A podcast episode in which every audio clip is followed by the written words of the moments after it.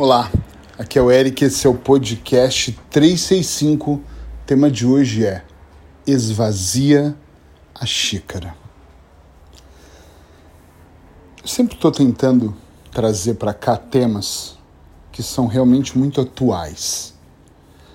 Temas do cotidiano, terapia do dia a dia, aquilo que acontece no meu consultório, presencial aqui em Lisboa ou online em qualquer lugar do mundo os meus atendimentos, esses 24 anos de experiência, eu vou tentando somar aquilo que acontece, principalmente o como acontece, para levar você a uma reflexão mais que profunda. Pensando nisso, eu vou pedir para você ter a sensibilidade ou a habilidade de esvaziar a sua xícara. Tava agora tirando um café, café com leite, meia xícara. E eu pensei, se eu trocasse a cápsula e mais uma cápsula, não vai caber mais. E se eu quisesse, ao invés de café, colocar chá? Decidi tomar chá e colocasse ali dentro onde está o café.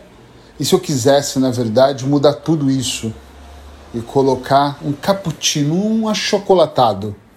Ia virar uma mistureba, né?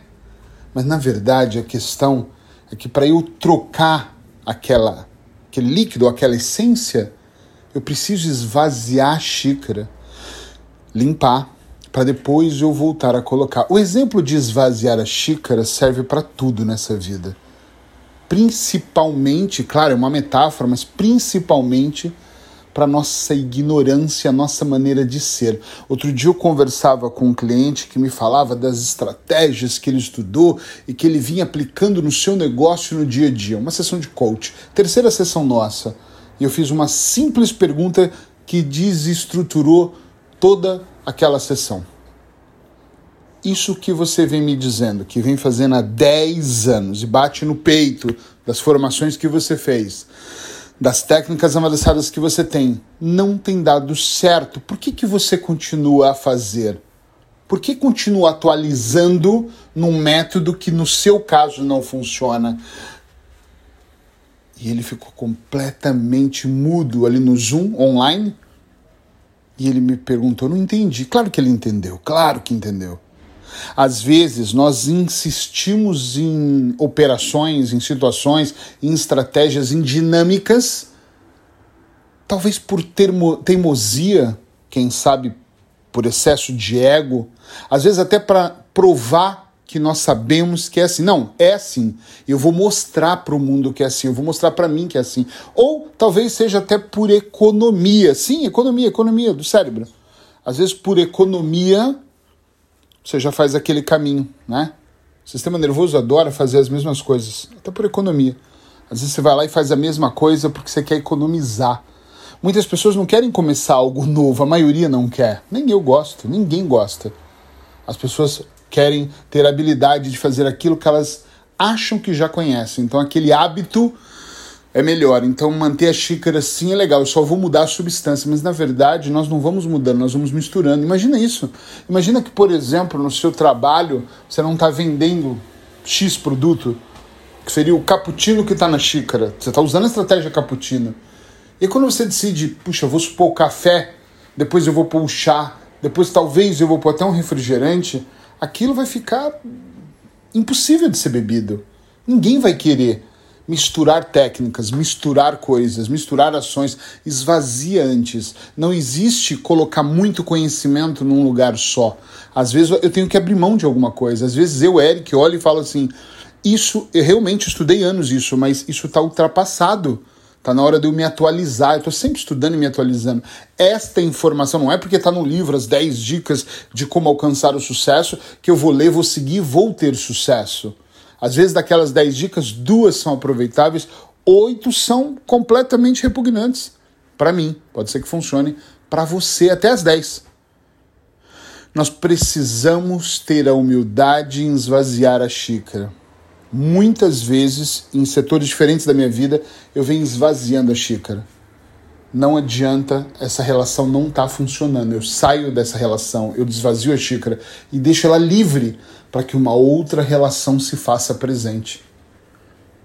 a metodologia que eu estou utilizando, eu faço isso há 24 anos. Imagine, em 24 anos, o quanto eu ajustei adaptei a minha maneira de fazer o meu atendimento. Antigamente, lá atrás, no começo da minha carreira, eu usava regressão. Apenas regressão de memória. Olha que louco isso, só isso. E aí eu percebi que a regressão era uma técnica boa, continua sendo uma ótima ferramenta, mas eu precisava de, de um transe melhor para a regressão. Fui estudar hipnose, paixão à primeira vista, me tornei um dos principais hipnoterapeutas. Só que só a hipnose hum, já é bom, mas eu queria algo a mais. Fui estudar programação neurolinguística. Entende? Mas todas as vezes que eu sentei a bunda ali para poder aprender, eu tive que esvaziar a xícara. Você deixou de fora o seu conhecimento? Não, não. Eu tirei, esquece a hipnose, deixa ela aqui do ladinho, xícara tá vazia. Então vem programação neurolinguística e depois eu vou somando, acrescentando ao longo do caminho. É muito importante que você observe aquilo que você está insistindo em misturar, aquilo que você está insistindo em colocar na xícara que já está cheia. Eu tenho pessoas que falam para mim assim: eu quero uma relação melhor, mas eu não vou ficar sozinho. Então o que, que fazem? Arrumam um amante. Olha o erro. Xícara cheia, tá colocando mais conteúdo ali dentro. Vai virar uma bagunça a vida. Você deixa de se valorizar quando você faz isso